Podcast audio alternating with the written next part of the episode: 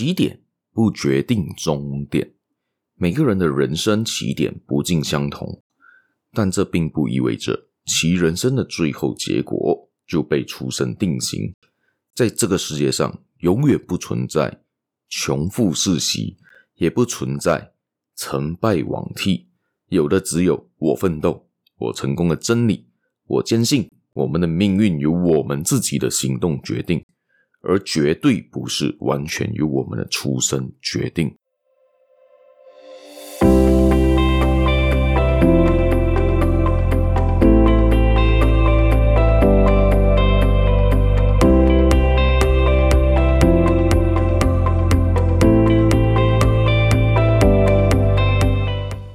大家好，欢迎大家今天又来到这个犹太小故事这一个 Podcast 这个节目了。我是小叶，在这里跟大家说一声早安、午安、晚安。今天呢，又回到这个管我怎样活的这一个节目啦。今天呢，要分享的就是一个洛克菲勒写给孩子的信啦。这是第一封信，起点不等于终点。好，先说到这一个起点不等于终点，这个洛克菲勒给他孩子的信里面呢，提到的这一个第一封信的主题，也就是这一个洛克菲勒，不知道大家还记得吗？这一号人物，其实在我的故事常常都提到这号美国的石油大王洛克菲勒。而这一号人物为什么这么出名呢？不是因为他卖石油卖得多么厉害罢了，而是他。一个人就赚进了当时世界上最多最多的钱。当时你要找另外一个人跟他比对的人呢，少之又少。而洛克菲勒呢，从小出生就一个贫寒的生活，慢慢的变成这个石油大王。他抓住了契机，他抓住了这个商业的敏锐性，而就这样成功。到现在呢，他的影响力还存在这一个世界上。大家想象一下，你所用的石油，你打的汽油，基本上跟他国跟他的这一个公司都有关系的。他到现在还成立，他白手起家成立了他的这个石油王国之后呢，他就成立他自己的基金会，他的慈善基金会到现在都还在美国继续运行中。这是非常非常强大的。想象，他的钱是多到用不完呐、真的是当时多到用不完的一个情况。而且他还是一个呃犹太人。所以他就是一个我们很典型的成为一个很成功的犹太人的这个故事咯。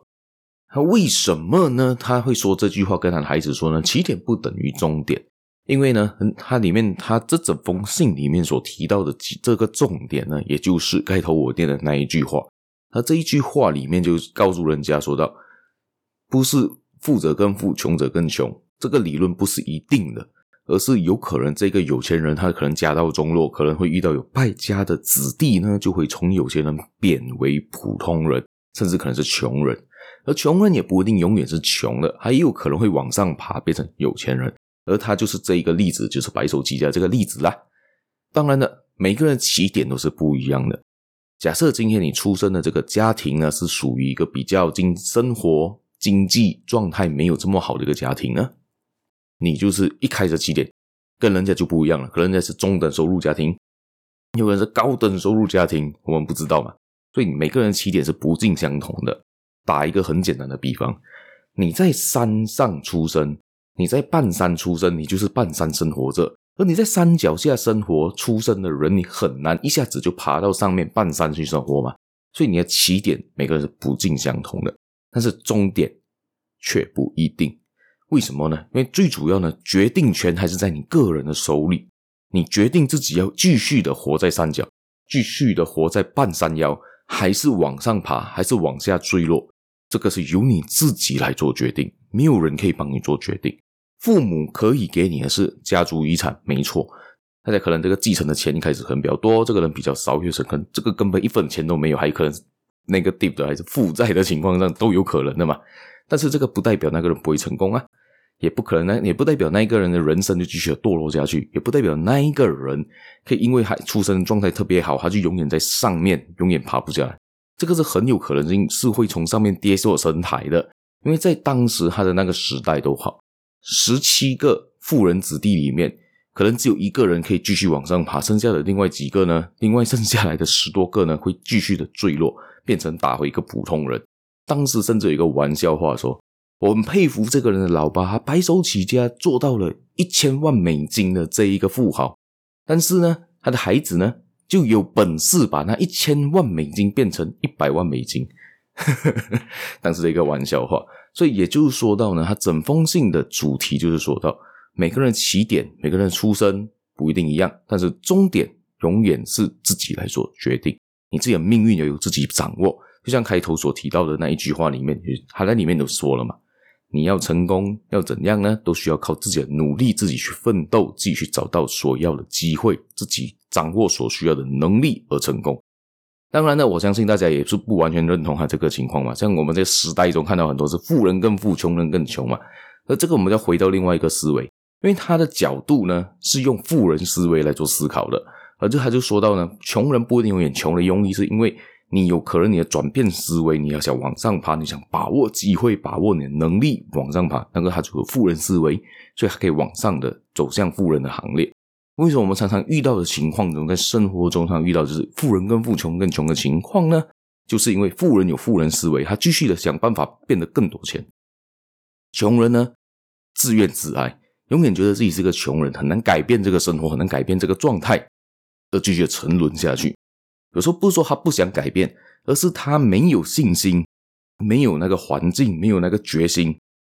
他活在自己的小圈圈里面，他一直突破不出去，所以他常常就会好像仓鼠跑轮盘一样的情况，就是一样的在那个死胡同死命的跑，很累，做工作的很累，钱赚的就是没有变得更加多，所以这个情况才会一直在持续在这个社会中发生嘛。我不知道大家现在情况是怎样的，有可能现在在苦苦挣扎着，又有可能是过得有些有些人可能过得舒适的生活了。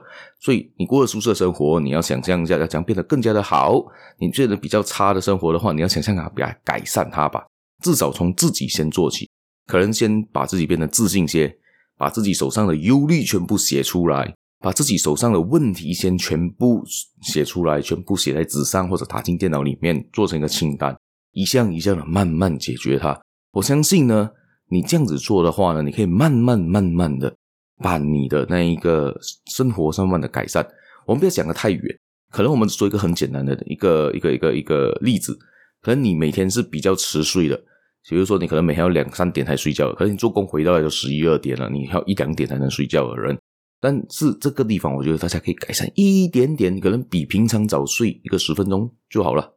那个就算一个刚开始一个比较好的改善点啊，然后接下去呢，就是提早醒一个十分钟还是怎样的，开始做些小小小小的改变。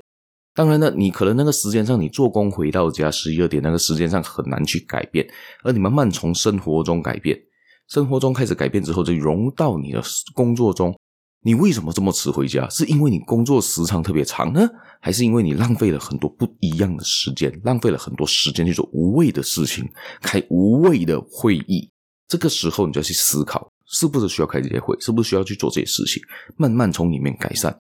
每一天省一分钟是一分钟，一分钟之后你可能全部东西省起来之后，你每天可能省一个十分钟，可能早个十分钟下班都好嘛。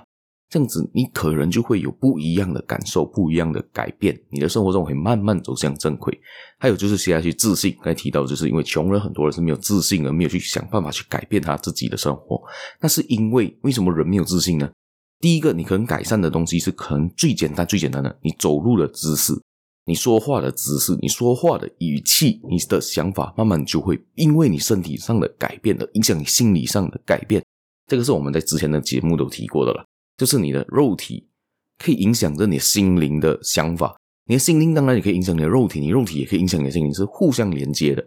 所以大家可以慢慢的从这些角度去改变。比如说你抬头挺胸，讲话语气变得比较自信、比较沉稳的去讲话，不要那么带着很多的疑问句，带着很多的应该，应该是这样啊，应该是这样啊，呃，I'm not sure，我不确定啊，这些东西的话呢，那可能就变得比较没有这么自信。